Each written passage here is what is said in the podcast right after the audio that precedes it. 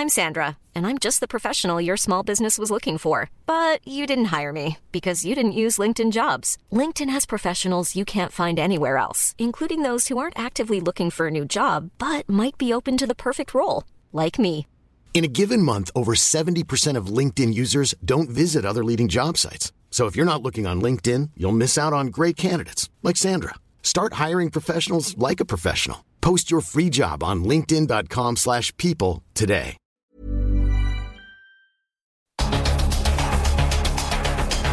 Los expertos se reúnen para debatir, desmenuzar a la noticia y a sus protagonistas. Esta es la mesa de opinión de El Heraldo de México y La Silla Rota.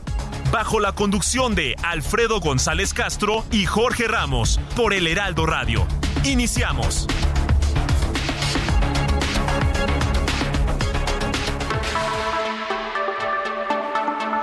Son las 9 de la noche en punto, tiempo del centro de la República. Muy buenas noches, bienvenidas, bienvenidos a esta mesa de opinión del Heraldo de México, La Silla Rota. Los saluda su servidor y amigo Alfredo González Castro con el gusto de cada miércoles comentarle, comentarle que estamos transmitiendo totalmente en vivo desde nuestras instalaciones acá en el sur de la Ciudad de México a través del 98.5 de su frecuencia modulada con una cobertura, sabe usted, en prácticamente todo el territorio nacional y también allá en los Estados Unidos, gracias a la cadena de El Heraldo Radio. Por lo pronto lo invitamos a ser parte de nuestra comunidad digital a reflexionar, a analizar, a compartir opiniones sobre lo que escuchamos, la coyuntura, la información de prácticamente todos los días y aquí, aquí en esta mesa de análisis. Y también, también como cada 15 días, saludo a mi colega y amigo Jorge, Jorge Ramos, director editorial de La Silla Rota. ¿Cómo estás, Jorge? Muy buenas noches. ¿Cómo estás, Alfredo? Muy buenas noches y buenas noches al auditorio. Eh, aquí, ahorita antes de entrar al aire, platicábamos de, de la, la, columna hoy de, de Alfredo, ¿no? Este, que hizo, hizo ruido por el tema de, de Ricardo Monreal y para dónde está jugando, ¿no? Es, Así es. interesante el, el, el tema y, y, y, vaya que causó un poco, un poco, de ruido porque lo que comentaba en la columna precisamente ya que entramos en este tema es que bueno eh, tres puntos importantes que se conocerán pronto es que Ricardo Monreal se baja de la contienda por la presidencia de la República declina por Claudia Sheinbaum y va a buscar la jefatura de gobierno de la Ciudad de México. Hoy de una conferencia en donde dice que que finalmente eh, no es tan así pero bueno dice que no pero también dice que tal vez no Así es. Entonces, hay que ver, hay que ver.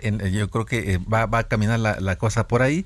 Eh, pero bueno, es lo que comentamos. Y es que, Alfredo, la verdad es que la, situación política ha estado, pues, a todo lo que da, ¿no? Con las corcholatas, el presidente, este, vaya, estamos ya en, la plena eh, batalla por el 2024 y muy interesante. Pero fíjate, Alfredo, que eh, siempre hemos procurado que en este espacio que generosamente el Heraldo eh, abre, eh, tratamos también de llevar otros temas, ¿no? Otros temas que, creemos que le, que le, interesan, que le afectan a la gente, ¿no? Por ejemplo, ¿sabían ustedes que, Radio Escuchas, que en la Ciudad de México existe un reglamento para la protección del ambiente contra la contaminación originada por la emisión de ruido?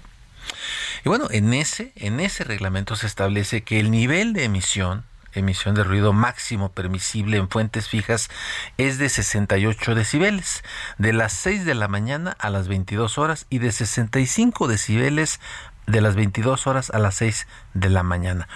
Vamos a escuchar esta nota que preparó nuestro equipo de información y producción para dar paso a nuestro debate.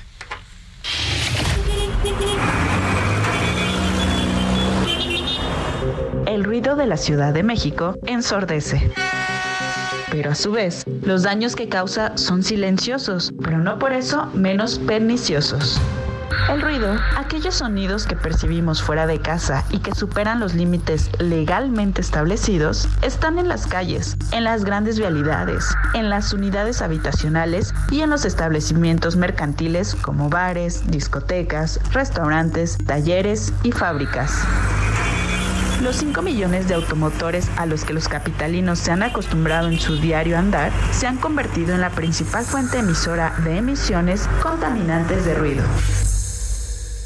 El exceso de ruido, además de provocar la pérdida paulatina del oído, que ya no se recupera nunca, también causa otros problemas físicos. Estos van desde la hipertensión a problemas cardíacos, pero también causan problemas como ansiedad, nerviosismo, insomnio, irritabilidad y fatiga que pueden llevar a un cuadro de depresión. Informó Gina Monroy. Pues ahí está, Alfredo. Ahí está un tema que a veces hace tanto ruido que pasa desapercibido. Así es que eh, eh, es tan, tan ruidoso que a la vez ensordecemos los chilangos, pero ya lo comentamos desde, desde los tamales, desde el fierro viejo, todo. O sea, es un ambiente chilango muy característico. Los 5 millones de vehículos y, y, luego que se pasa el tren cerca de tu casa. todo, todo un tema. Todo, a todas horas, porque incluso los señores que recolectan la basura vienen en estos camiones, pero traen la fiesta andando. Y si vives cerca, pegado a la, calle, a la, a la banqueta, pues también es un ruido importante. Bueno, pero tú vas a dar la bienvenida a nuestros Así invitados. Es, para, para hablar del tema, justamente, Alfredo, damos la bienvenida a Jimena de Gortari, activista contra el ruido en la Ciudad de México. Jimena, buenas noches. Hola, buenas noches. Muchas gracias por la invitación. Un gusto, Jorge y Alfredo. Muchas gracias. Y también damos la bienvenida a Jesús Pérez Ruiz. Él es académico del eh, Grupo Acústica y Vibraciones del Instituto de Ciencias Aplicadas y Tecnología de la UNAM. Eh, Jesús, muy buenas noches y gracias por estar con nosotros. Bueno. Buenas Jesús. noches. Este, mi nombre completo es Santiago Jesús. Perdón. Santiago Jesús. Santiago Jesús. Sí, buenas noches. Gracias, Santiago. Sí, Bienvenido. Bueno. Buenas noches. Gracias, Santiago Jesús. Bueno, vamos a, para entrar ya de lleno a la reflexión y que nos compartan los expertos sobre estos temas, me gustaría abrir esta ronda de conversación. Una pregunta a Jimena de Gortari, ¿qué genera más ruido en la Ciudad de México? Seguramente lo sabemos los chilangos, pero tú como especialista, ¿qué tienen detectado que genera más ruido en esta capital? Pues el mayor ruido que tiene la Ciudad de México tiene que ver con el tráfico rodado, es decir, todo lo que tiene que ver con transporte privado y público y también ahora con el transporte aéreo. O sea, finalmente los aviones es uno de los grandes fuentes acústicas de contaminación que tenemos en la ciudad, pero principalmente, sin duda, el tráfico de la ciudad es es la fuente principal, digamos, de molestia y de afectación a los que habitamos ese espacio. Bueno, y, y, no solamente la cuestión acústica, Las también motocicletas. y la, la emisión de, de, de, contaminantes. Resulta que por todas partes los vehículos eh, automotores son los que generan más, más contaminación en esta ciudad. Así por... es. Eh, eh, Jesús Pérez, preguntarte, ¿cómo se mide el ruido y cómo nos afecta? Santiago de Jesús Pérez. Sí. sí, mira, es una medida compleja porque desgraciadamente el oído humano es muy sensible. Entonces, no se puede medir en una métrica, digamos, lineal. Y se utiliza una escala de compresión que es logarítmica, así que se comprime la escala. Y eso causa conflicto porque, pues cuando te dicen 90, 60, 70 decibeles, la gente no entiende exactamente esa, esa característica que tiene el oído se utiliza esa escala logarítmica porque si lo pusiéramos en escala lineal, tendríamos que hablar de una variable que va de unos cuantos micropascales hasta un millón de veces más grande esa, de ese nivel. Uf. Entonces serían variables complejas. El otro aspecto que es, es este complicado, digamos, es que el efecto que puede tener el sonido depende de la frecuencia. El efecto que puede tener no es lo mismo un sonido grave que uno agudo o una combinación de ambos. Entonces eso hace que la métrica del sonido sea un poquito complicada y el, el, se complica más porque al llegar al público en general hay poca comprensión sobre el tema.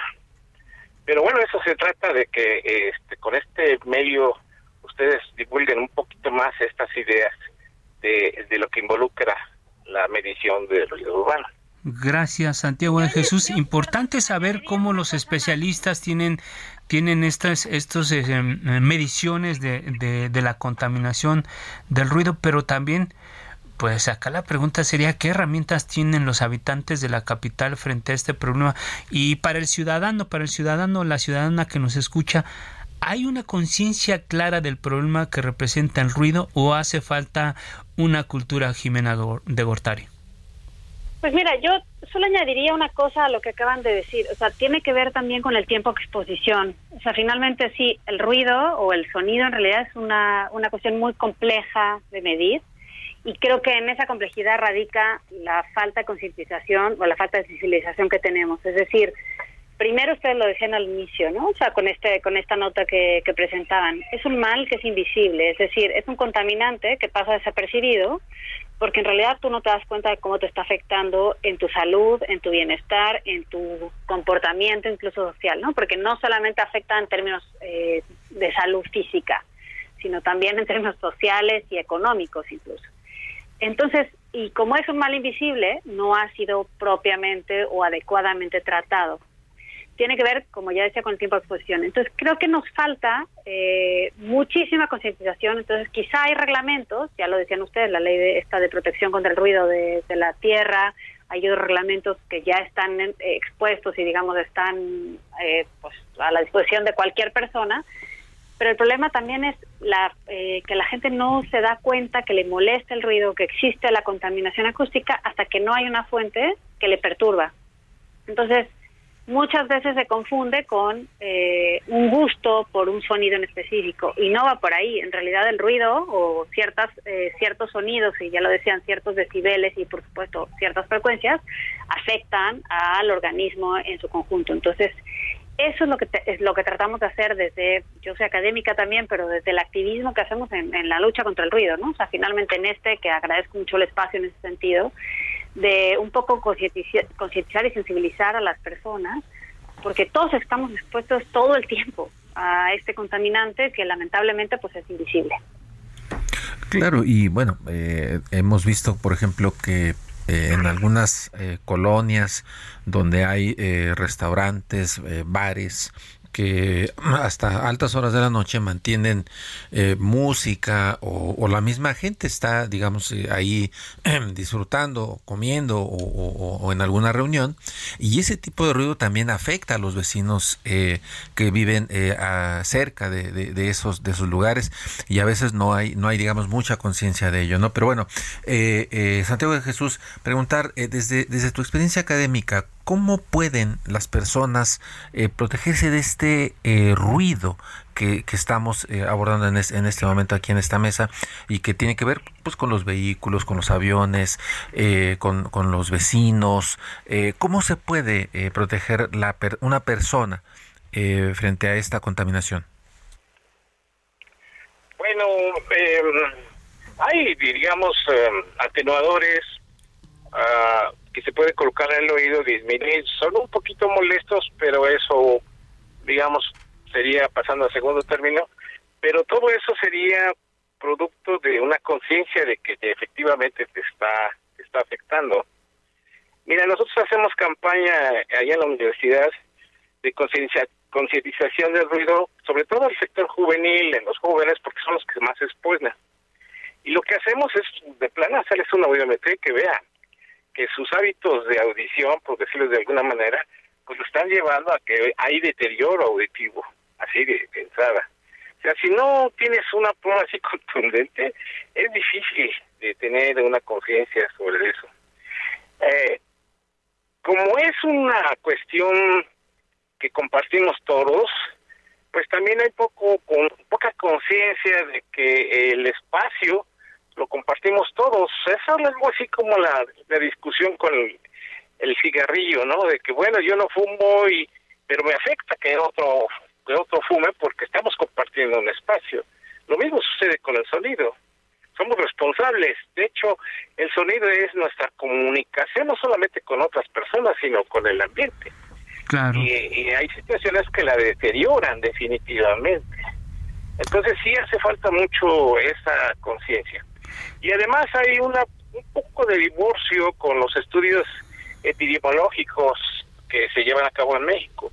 Eh, si usted trata de indagar cuánta gente está afectada y en qué grado en México, hay pocos datos al respecto, lo cual hace que sea un poco creíble que haya esta situación.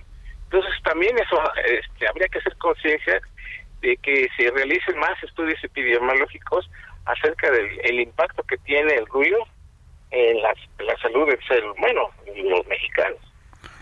Claro, una distinción importante que me surge ahorita que te escucho es precisamente esto, Santiago Jesús.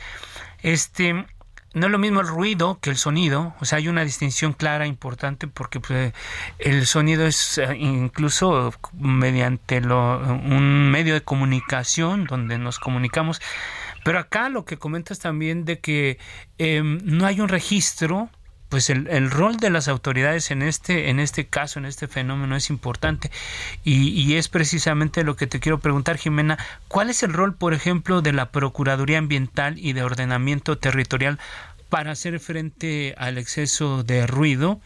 ¿Sabes si han aplicado sanciones por esta situación? ¿Qué papel están jugando las autoridades, Jimena? Sí, mira, la verdad es que eh, lamentablemente la Ciudad de México es inmensa eh, en ese sentido, creo que eh, no ha habido suficiente coordinación de las distintas autoridades que tenemos, pero yo diría que por fortuna hay cosas que funcionan aún, que tiene que ver con la Procuraduría Ambiental y de Ordenamiento Territorial. Y eh, lo que pasa es que la, la PAOT únicamente atiende denuncias y atiende, digamos, o sea, puede dar seguimiento a denuncias por ruido de establecimientos mercantiles, porque hay que aclarar una cosa muy importante. Yo decía en un inicio que la principal fuente de ruido tiene que ver con el tráfico rodado, ¿no? O sea, finalmente el tráfico vehicular. El tráfico vehicular es muy difícil de controlar y es muy difícil también de medir. Aquí, o sea, digamos, no me dejarán mentir, o sea, en realidad tiene que ver con una medición bastante más complicada, son modelos de tráfico, tiene que ver con una cuestión, pues, el movimiento. Entonces, y tenemos pocos reglamentos que de alguna manera regulen esto no pocos reglamentos o quizás un poco, eh, digamos, poco robustos, en el sentido que tenemos una verificación vehicular, ya decíamos que, por supuesto, el tema de contaminación ambiental es súper importante, pero cuando hacemos la verificación de los automóviles no hacemos una verificación que tenga que ver con los decibeles que emitimos al ambiente, por ejemplo, ¿no? Entonces estamos muy, o sea, usamos mucho el tema de las motocicletas, que aparte es todo un tema ahora en la Ciudad de México, en donde las motos hacen ruido, pero también nosotros arreglamos nuestros coches y también el transporte público arregla sus coches. Entonces ahí no hay una regulación. La pauta únicamente puede atender denuncias que son, como decía, por ruido de establecimientos fijos. Esto es establecimientos mercantiles, templos, eh, obras en construcción eh, y eh, entonces son las que atiende y son las que puede sancionar. Sí hay sanciones, es cierto. Lamentablemente la PAOT es pequeña, es una institución demasiado pequeña para el tamaño de ciudad que tenemos, en donde se tiene que coordinar con alcaldías y con otras instancias y eso resulta súper complicado porque las alcaldías siempre están en otros temas, porque aquí no me dejarán mentir, eh, el tratamiento del ruido contaminación acústica es poco sexy, es poco atractivo para los políticos porque no se ve. Entonces, siempre es una lucha contra eso. Es decir, entonces sí, hay sanciones, se han, se han eh, digamos, se han cerrado establecimientos con, eh, con la idea de que tienen que resolver un tema acústico, pero también aquí surge otro problema, es decir, quien puede pagar por hacer ruido, quien puede pagar por eh, resolver un tema acústico en su establecimiento o vivienda, porque tenemos que decir que también hay un ruido comunitario muy importante entre vecinos, es quien va a tener mejores condiciones de vida. Entonces, el problema social pues está latente. El problema de segregación espacial también vuelve a estar presente. Y bueno, pues no, no acabamos resolviendo tampoco nada. O sea, quien puede pagar, hace ruido puede pagar, paga la multa, vuelve a abrir su, negocio y también un tema de educación en términos cívicos, ¿no? Es decir, sales del lugar en donde te fuiste a divertir, que todo el mundo tenemos necesidad de ocio y demás, pero pues sales y no piensas en que los vecinos de arriba o de al lado están durmiendo. Entonces hay un tema, o sea, hay una cuestión que hay que considerar en términos mucho más complejos que solamente poner sanciones, solamente hacer reglamentos, solamente estar haciendo menciones. Entonces creo que hay un círculo que no hemos cerrado, porque también se, se, considera que el ruido es una cuestión de molestia y es una cuestión subjetiva y solamente a algunas personas se molesta y parecemos como los, o sea, como los freaks o esquizofrénicos que nos molesta un tema de sonido. Y no es cierto, o sea, la verdad es que nos afecta a todos por igual. Lamentablemente no todos somos conscientes de la, la afectación que tenemos sobre el cuerpo, ¿no? Fíjate, ese es, un dato muy interesante que eh, justamente la intención es esa, que, la, que la, audiencia pueda hacer eh, conciencia de, esta problemática, ¿no? Pero, por ejemplo, veíamos que eh, la Procuraduría del Ambiente y Ordenamiento Territorial, la PAOT, a este año ha eh, tiene registradas 648 eh, denuncias por, eh, este exceso de ruido. y, y, bueno, el, el, tema aquí es qué se hace en esos casos, ¿no? ¿Qué hacen contra quienes causan este tipo de ruido? Decíamos el caso de las motocicletas, que las vemos haciendo unos arrancones muy fuertes y, no pasa nada. Hace poco hicieron una protesta o una manifestación aquí por en la, alcaldía de Cuauhtémoc y eh, eran mm, cientos de motocicletas a las 10 de la noche con todos los motores rugiendo y pues los vecinos pues aguantándose, ¿no? Eh, entiendo según datos oficiales que de, de 2016 a febrero de este año ha habido apenas 3.441 denuncias por casos de ruido. Es decir, la verdad es que son muy pocas, eh, o parecieran ser números muy, muy, pequeños, ¿no? Sí, y yo creo que la, la reflexión acá, escuchando a Jiménez, eh, eh, eh, como que todavía está muy, flotando en el ambiente este tema. ¿Y por dónde empezamos, Santiago? Eh, ¿Por dónde, por dónde arrancar? ¿Por dónde empezar como para poner este orden? Porque además ni, ni la PAUT, ni las alcaldías, ni el gobierno, o sea, no es un tema que esté como en agenda, ¿no? Y quizá que eh, ya con estudios más profundos esté generando más afectación de las que, de las que creemos. ¿Por dónde empezar, Santiago? sí, mira, de hecho, las recomendaciones de la Organización Mundial de la Salud son varias, porque se reconoce que el problema es complejo. Eh, basándose en los datos de la propia Organización Mundial de la Salud, se sabe el efecto que se tiene. Nosotros como mexicanos no somos muy diferentes de cualquier ser humano de la Tierra. Es decir, nos está afectando igual. Lo que no se tiene son los datos que constanten eso, ¿no? Pero dentro de una de las cosas que hace falta es también una regulación de los de los, las edificaciones, las casas, las viviendas. En todos los lados del mundo se protege, precisamente porque es muy difícil eh, controlar el ruido de tráfico. Un dato para que veas la, dificultad. Hay una normatividad para la emisión de los carros. Y si tú mires ahora un carro actual, es muchísimo menos ruidoso que los, los carros de hace 20 años. Sin embargo, el ruido aumenta. ¿Por qué? porque el número de autos circulando es mayor. Claro. Entonces, el esfuerzo que se ha hecho tecnológicamente para mejorar el rendimiento desde el punto de vista de ruido de los motores de los carros no se ve se ve cancelado por la cantidad de autos. Entonces, ante esto, pues tienes que hacer otra cosa. La Organización Mundial de la Salud recomienda mejorar la protección que tienes en tu casa, mejorar las condiciones de aislamiento y ahí también es un, un, ámbito interesante de desarrollo y de investigación, porque está muy ligado con un problema, digamos, mundial, que es precisamente dotar a la población de una vivienda digna. Ese, ese tema es, es, estrictamente, eh, digamos, pues definitivo en cualquier país, ¿no? Es clave. Entonces, se puede regular claro, hay, hay que hacer mucho trabajo, pero para dotar en una vivienda digna, una mejor aislamiento contra el ruido. Y es uno de los trabajos que en la universidad estamos desarrollando. Ahí es nuestra contribución, básicamente. Muy interesante pues tema. Bueno, pues ya llegamos al, al, al, final de este espacio, pues nos ganó el tiempo. Una conclusión, Jimena, ¿por dónde arrancar? Déjanos algo para, para pensar aquí a la gente. Un minuto. Pues mira, yo creo que justamente una de las cosas que se está haciendo es que en el reglamento de construcciones se están revisando las normas técnicas complementarias y se está buscando justamente este aislamiento del que hablaba Santiago. Creo que el problema es que muchas veces se hace trabajo desde el interior de las viviendas o los espacios que habitamos y no se empieza en el espacio del espacio público. El espacio público se tiene que regular y también en términos de sonido. Entonces, yo, mi, mi conclusión siempre es que el sonido tendría que ser transversal, o sea, el análisis de sonido, diagnóstico, análisis de estrategias, transversal a cualquier, a cualquier estrategia urbana que hagamos. Llámese infraestructura, tren, eh, rediseño de espacio aéreo, vialidades e incluso edificios, eh, pero no lo hacemos. Entonces, el sonido tiene que aparecer en eso como transversal, como un análisis transversal, pero también el ruido tiene que estar en la agenda pública. Es terrible que sigamos permitiendo que el ruido invada cualquier espacio de habitación, cualquier espacio, digamos, cotidiano, sin pensar en que esta es un problema de salud pública gravísimo.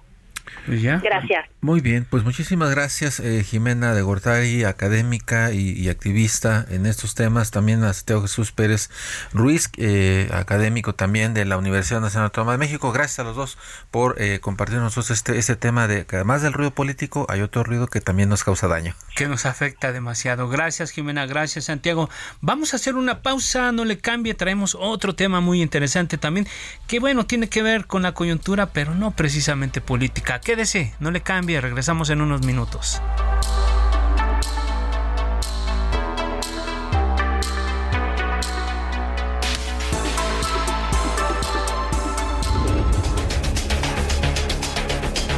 Regresamos con la polémica y el debate después del corte. No se vaya. Esto es Mesa de Opinión, El Heraldo, La Silla Rota.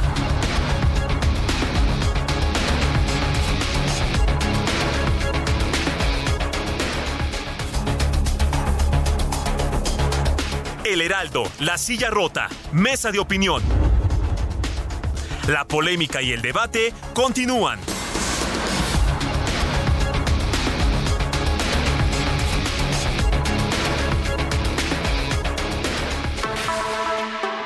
Son las 9 de la noche con 30 minutos, hora del centro de la República. Le reiteramos que estamos transmitiendo totalmente en vivo por el 98.5 de su frecuencia modulada desde nuestras instalaciones acá en el sur de la Ciudad de México con una cobertura en prácticamente todo el territorio nacional y también allá en los Estados Unidos gracias a la cadena de El Heraldo Radio.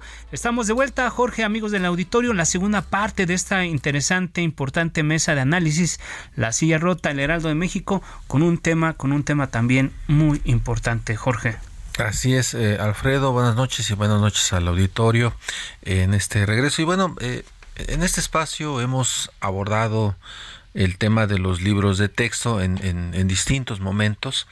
El actual gobierno ha emprendido diversos eh, mecanismos o acciones para modificarlos que han derivado en encendidos debates, en particular porque los expertos eh, han alertado en, estos distintos momentos que las propuestas eh, gubernamentales se distancian de criterios académicos, pedagógicos y hasta científicos, ¿no? Eh, el, el, lunes pasado llamó la atención un artículo que, publicaron Luz de Teresa y Renato Iturriaga, ambos expresidentes de la Sociedad Matemática Mexicana, eh, publicaron un artículo en la Silla Rota donde analizaban el libro Nuestros Saberes sobre los nuevos libros de texto para primero de primaria y señalaban lo que se resume en la siguiente nota. Escuchemos.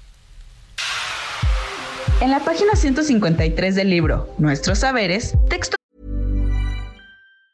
Hey, it's Ryan Reynolds, and I'm here with Keith, co star of my upcoming film, If, only in theaters, May 17th. Do you want to tell people the big news? All right, I'll do it. Sign up now and you'll get unlimited for $15 a month in six months of Paramount Plus Essential Plan on us. Mintmobile.com slash switch. Upfront payment of $45 equivalent to $15 per month. Unlimited over 40 gigabytes per month. Face lower speeds. Videos at 480p. Active Mint customers by 531.24 get six months of Paramount Plus Essential Plan. Auto renews after six months. Offer ends May 31st, 2024. Separate Paramount Plus registration required. Terms and conditions apply if rated PG. de matemática para primero de primaria se lee Una huella del gigante Thor es igual a una huella del monstruo Odin y dos huellas del duende Zack. Esta formulación es confusa. Debería de decir, una huella del gigante Thor es igual a una huella del monstruo Odin más dos huellas del duende Zack. Thor, Din, Zack. Utilización de nombres sin sentido para introducir el concepto de tamaño. ¿Que no es más fácil decir que una sandía pesa como dos plátanos y una papaña juntas? O que un cocodrilo es tan largo como lo largo de dos perros grandes más la longitud de tres conejos? Piaget destaca que la educación debe ser significativa para el educando, tiene que tener sentido para ser aprovechada. Así, en las únicas 11 páginas dedicadas a las matemáticas hay errores gravísimos. Una figura geométrica está definida por segmentos de línea recta, ángulos y puntos. Se puede clasificar por sus propiedades. Con esta definición, un círculo o una elipse no son figuras geométricas. En esta misma sección afirman que si los lados de un pentágono miden lo mismo, se le nombra pentágono regular, lo cual es incorrecto. Es necesario que los ángulos entre los lados adyacentes midan lo mismo. En la página 19 se define una superficie. Para la geometría y las matemáticas, la superficie es una extensión en la que se toman en consideración solo dos dimensiones. La superficie, en estos casos, es calificada como una variedad bidimensional. La superficie es una cualidad y la medida de la superficie a partir de una unidad de medida se conoce como área.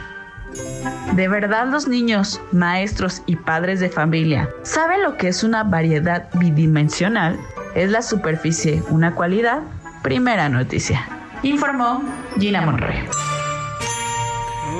¿Ustedes entendieron?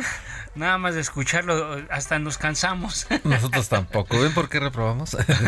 no, en realidad, en realidad es un galimatías esto que, presentan. Así es. Y, bueno, estos dos matemáticos lo señalaban y, ahora eh, justamente eh, vamos a, analizar, ¿no? Con eh, dos expertos. Damos la bienvenida a Alma Maldonado, experta en educación del CIMESTAP. Alma, buenas noches. Hola, ¿qué tal? Muy buenas noches. Muchas gracias por la invitación y a Esther López Portillo, también académica y experta en temas de educación. Buenas noches, Esther. Hola, buenas noches, gustan saludarlos nuevamente. Gracias por la invitación. Bueno, eh, gracias Esther, gracias. Y, aquí, eh, eh, pues una pregunta así como para abrir boca sobre este tema en particular. Pues este, que si se pretende adoctrinar, se pretende generar una ideología. ¿Qué esconden y por qué la prisa por modificar los libros de texto gratuitos, Alma Maldonado? ¿Qué estás viendo tú? Cuéntanos. Bueno, yo veo que se les acabó el tiempo para poder implementar una reforma como como en el papel dice que la quieren hacer, eh, eh, una transformación de la manera como se enseña, eh, de los métodos, de los contenidos, eh, una visión diferente educativa y pues no les dio el tiempo. Estamos casi a final de sexenio, eh, sucedió exactamente lo mismo con la reforma de Peña Nieto, la parte académica y educativa vino hasta después. En este caso lo importante era derogar la otra reforma, en eso se les fue el tiempo, eh, luego vino la pandemia, eh, que, que desde luego es un factor en todo esto, ¿no? Pues de dónde estamos después de la pandemia y ahora de pronto pues eh, quieren implementar toda esta este nuevo modelo en todos los años sin haber presentado los planes y programas de estudio eh, y sin que se haya establecido que iba a abarcar todos los distintos grados, incluyendo secundaria, ¿no? Ya se empezaron a filtrar los libros de secundaria, ya los empezamos a ver, hay preocupaciones también ahí, entonces me parece que hay aquí un proyecto claramente ideológico, político, que eh, yo he insistido en última instancia no es lo más grave porque lo más grave es que no haya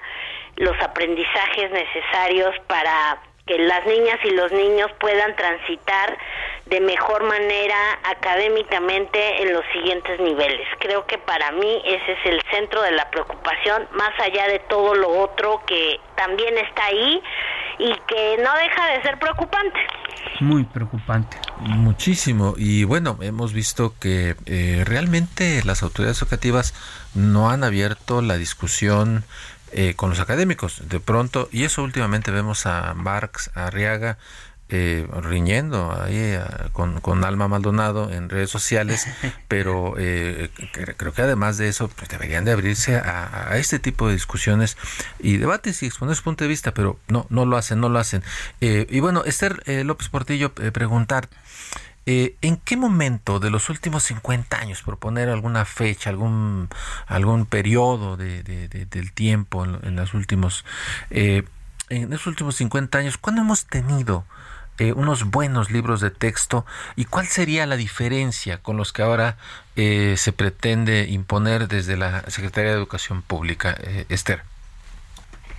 Pues bueno, es complicado porque cada colección ha como correspondió a un contexto específico, ¿no? Pero creo que los más relevantes, incluso para los docentes, han sido los de 93 porque también implicó una, una reforma educativa después de 20 años. Y además, el acierto que tuvieron estos libros fue que se empezaron a incorporar otros materiales, además de, de los de las áreas curriculares, ¿no? O materiales de apoyo para las propias áreas, como los atlas, materiales de lectura. Eh, y bueno, el acierto de estos libros es que sí estaban muy enfocados, eran pertinentes como para la edad de los niños, para lo que debían aprender, tenían el enfoque muy claro, estaban sustentados en un plan y programas de estudio, se capacitó a los docentes, o sea, hubo un trabajo muy fuerte. ¿Cuál es la diferencia? Pues que en esta propuesta eso no ha sucedido. Como lo mencionaba Alma, pues no hay planes de estudio. Eh, además, yo vi su hilo de Twitter sobre la pertinencia y sí, justamente los contenidos no son pertinentes, o sea, no puede ser que en, en segundo grado, por ejemplo, le pidas a un niño que con ayuda de sus papás escriba un artículo de divulgación cuando para desde la didáctica para que tú puedas aprender a escribir un libro de texto, pues debe ser justo a tu nivel de desarrollo, lector y escritor, a tu competencia, pero además necesitas conocer múltiples modelos de ese tipo de texto y no escribirlos a partir de una definición como se propone allí, no eso por poner un ejemplo. Eh, otra cosa que es que lo diferencia es que estos libros están basados en una metodología y como no se carece de, más bien como se carece de los programas, pues no, no se sabe cuál es el enfoque, o sea, desde dónde se van a abordar las asignaturas. Esta otra cosa de mezclar español en que es digamos como mi especialidad en el componente lenguaje es cuando he sabido que que el español es algo que cruza el currículo, o sea, tú tienes que ser un lector y un escritor competente incluso para comprender los planteamientos de los problemas matemáticos. Eh, ese sería, eso serían para mí como los grandes focos y las grandes diferencias, ¿no? Gracias, Esther. Pues ya lo dices, sin contexto y sin sentido como, como está esto eh, elaborado. Pero bueno, eh, Alma, eh, ¿está mal que aborden la tragedia en el colegio Repsamen? ¿Está mal la mezcolanza de temas que se hable de océanos, luego del feminismo y enseguida del Repsamen? Pues está, está raro, ¿no, Alma? Está desorganizado. Yo yo creo que está planteando un gran reto a las maestras y los maestros, ¿no? Que, que en última instancia es la preocupación cómo van a aterrizar esto, cómo van a trabajar con estos materiales, cómo van a poder usar o buscar o de dónde van a sacar materiales complementarios que siempre ha pasado, ¿no? Pero pero me parece que por lo menos había una estructura curricular, eh, una guía sobre las bases académicas hacia dónde se iban a mover, ¿no? ¿Qué es lo que tenían que enseñar? ¿Qué se supone que un niño de tercero tiene que saber? Eh, este libro de secundaria que, que yo revisé me pareció caótico, me pareció muy sesgado, ¿no? Porque yo, como lo decía, pues no está mal que se vea el Repsamen, ¿no? Digo, es un tema duro para saber que niños se murieron en una escuela, pues no no está no está padre, pero pero bueno, entonces que se ponga realmente la visión también de las víctimas, ¿no?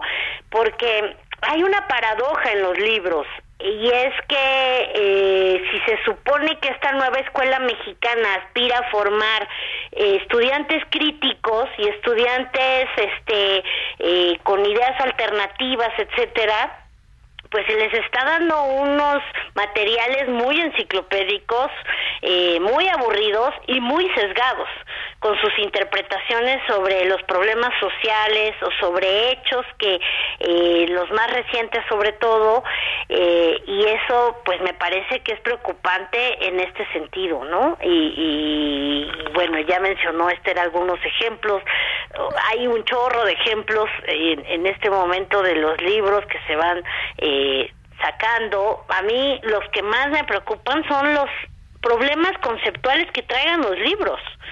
Porque inclusive el tema de que esté todo revuelto, bueno, pero si está bien, si es correcto, si ayuda, si explica, bueno, pues está bien, encontrarán una manera, ¿no? Porque al final de cuentas el tema es que los maestros y las maestras pues siempre tienen que encontrar una manera.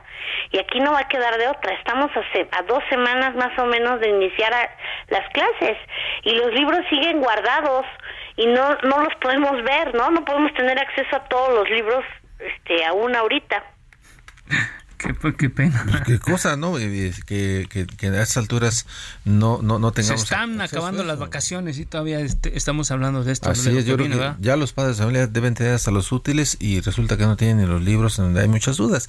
Y bueno, ya lo decía Alma, ¿no? Que eh, quizá no esté mal que se aborden temas como eh, la tragedia en el, colegio no. no está mal, el, el, el tema es cómo, cómo se organiza y, bueno, si a los maestros los agarran al cuarto para la hora con, con los nuevos libros, pues eh, estamos en un, en un doble problema. Y lo que eh, escuchábamos en la cápsula, ¿no? De eh, estos dos matemáticos que hacían una crítica, donde decían, bueno, es que ponen cosas tan inverosímiles, cosas que incluso ni existen, ¿no? En, en estos libros. Entonces, sí estamos en, un, en, un, en una situación complicada. Es, Esther López Portillo, preguntar, frente a este escenario, eh, ¿qué se debería hacer por parte de la autoridad educativa? Híjole, bueno, pues primero tendrían que haber pues sacado evidentemente los los planes y programas de estudio, después se tendrían que haber hecho los libros, pero lo que tendrían que hacer es uno considerar que que el libro de texto gratuito en México ha sido una política pública fundamental porque ha garantizado que los niños de todo el país tengan eh, núcleos de contenidos básicos, ¿no? Cosa que no va a suceder ahora. Yo he escuchado a algunos youtubers, sobre todo, que son docentes, que son docentes de, de zonas urbanas, que dicen, no, pues es que esto es fácil de resolver, porque los maestros siempre los resolvemos. Sí, pero hay que considerar que no es lo mismo un maestro de una zona urbana, de, de específicamente una ciudad como México, este Estado de México, Nuevo León, Aguascalientes, que los maestros multigrado, por ejemplo, ¿no?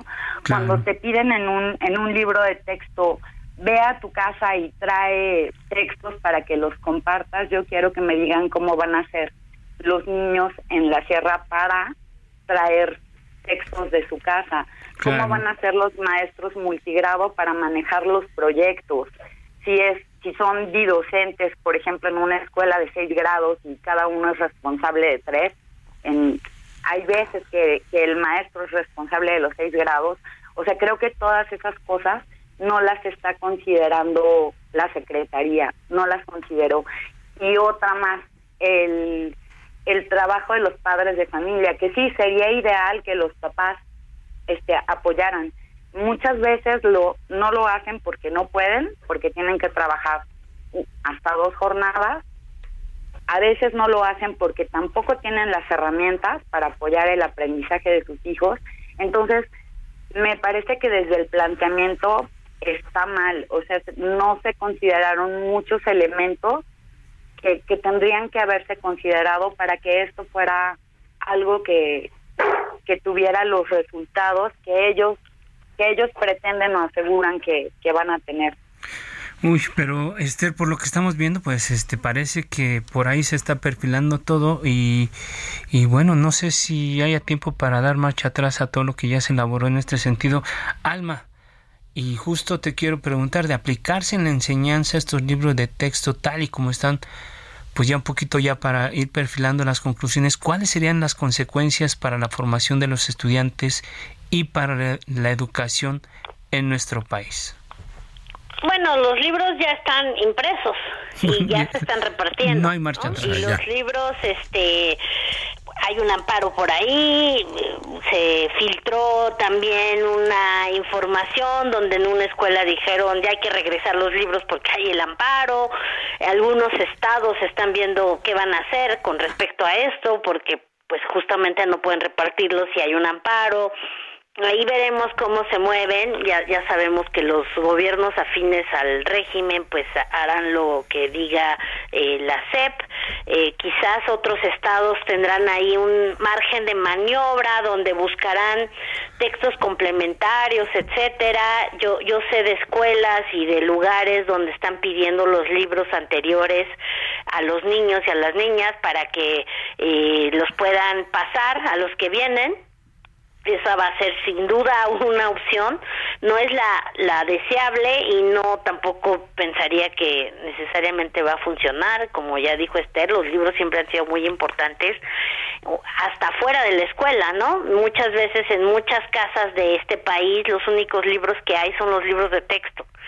Entonces, eh, vamos a ver qué pasa con eso. Eh, yo creo que va a ser, hay mucha incertidumbre, ¿no? Por parte de los maestros y de las maestras de, de cómo van a aterrizar todo esto y me parece que lo que se esperaría es que se busquen algunas formas de apoyar a, a los distintos docentes eh, para que puedan complementar eh, la educación y lo que se enseña y, y tener como estas bases, ¿no? Porque a la larga la afectación pues va a ser de eso, de en este año qué va a pasar con este modelo, ¿no?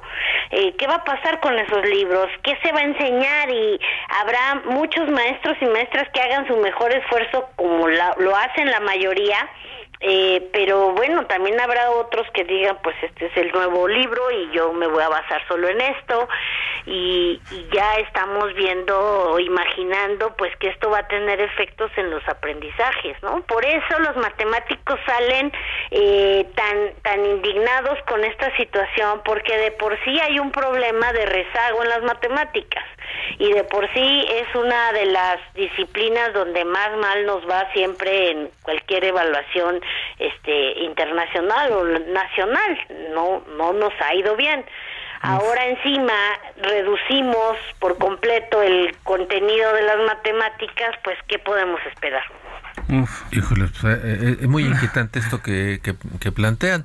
Y la verdad es que todavía eh, a estas alturas no tenemos claridad del impacto que tuvo la pandemia por COVID en, los, alumnos, entre los, entre los, la enseñanza, los, niños, los jóvenes, y en este caso que estamos hablando de, de, niños, la enseñanza para, para niños, no sabemos cuál fue el impacto de la pandemia y ahora tenemos encima este otro problema. Eh, Jimena, preguntarte, perdón, este yo ya mis abuelas aquí con los, Esther López porque los invitas Esther López Portillo perdóname. Eh, cuáles serían las consecuencias eh, en la formación de los de los estudiantes de los niños y pues para el futuro de la educación en el país eh, coincido plenamente con Alma. Me, me es muy difícil imaginar algo o sea un escenario que no sea catastrófico sobre todo, bueno, insisto, yo también que comparto con ella lo de español, sería lo de matemáticas, insisto en español, sobre todo porque creo que tampoco se está considerando que, que después de la educación básica viene la educación media, que hay pruebas estandarizadas donde necesitas haber desarrollado determinadas habilidades para pasarlas y para poder acceder a niveles superiores de educación, no más allá de lo que te evalúen las pruebas estandarizadas que, que se menosprecian mucho en se han menospreciado mucho en este sexenio y que sin embargo sí nos daban un panorama de qué de qué teníamos que mejorar y obligaban a, la autoridad educativa a tomar acción, ¿no? Eh, sí creo que como siempre pues los afectados son pues primeramente los docentes en el sentido de cómo van a hacer para que sus niños aprendan y pero sobre todo los niños no los niños que como dice si bien no hay no hay resultados porque no se han hecho diagnósticos para ver cómo estamos que tendría que haber sido algo algo que tendría que haber hecho el estado sí sabemos que, por ejemplo, los niños de tercero vienen prácticamente de la de la pandemia y ahí están al final de su proceso de alfabetización. Entonces, están con rezago y encima, en vez como de apoyar que puedan nivelarse o puedan alcanzar los aprendizajes que deberían ya tener en ese grado, este pues los metes en esta en, esta confusión, o sea, mm, no no no veo un panorama que sea alentador. Pues eh, terrible el escenario que nos plantea Esther López Portillo, eh, académica, experta en temas de educación, también Alma Maldonado, eh, experta en estos asuntos educativos, ella es del CIMBESTAP. y también entiendo que estás promoviendo una, una, una, una serie de firmas ¿no? para, para ver este tema, ¿no, Alma? En medio minutito. Sí, en medio minuto es una carta que lo que busca es que sea un medio de expresión para de esta preocupación que tiene la gente, que tienen los padres, que tienen los maestros y bueno, pues es un poco eso, ¿no? Eh, se exponen los argumentos y estamos juntando firmas, ya vamos a rebasar las 20 mil y bueno, por ahí dejo el link y ojalá lo puedan compartir. Muchas gracias Alma Maldonado, Esther Portillo, eh, López Portillo. Llegamos, llegamos al final de este espacio, Jorge nos gana como siempre el tiempo, pero agradecemos por supuesto a nuestros invitados, las especialistas en la materia, que siempre es, es, enriquecedor tener acá y abrir espacios para el debate y la reflexión sobre los temas de coyuntura. Nos vamos, nos, vamos. Eh, gracias Isaías Robles, gracias Ángel Arellano, Gina Monroy, Ulises Villalpando, Gustavo Martínez. Nos escuchamos la próxima semana en la mesa de opinión a fuego lento. Descanse, muy buenas noches, quédese con buena música en la frecuencia de El Heraldo Radio. Nos vamos, Jorge. Nos vamos, buenas noches, no se les olvide ser felices.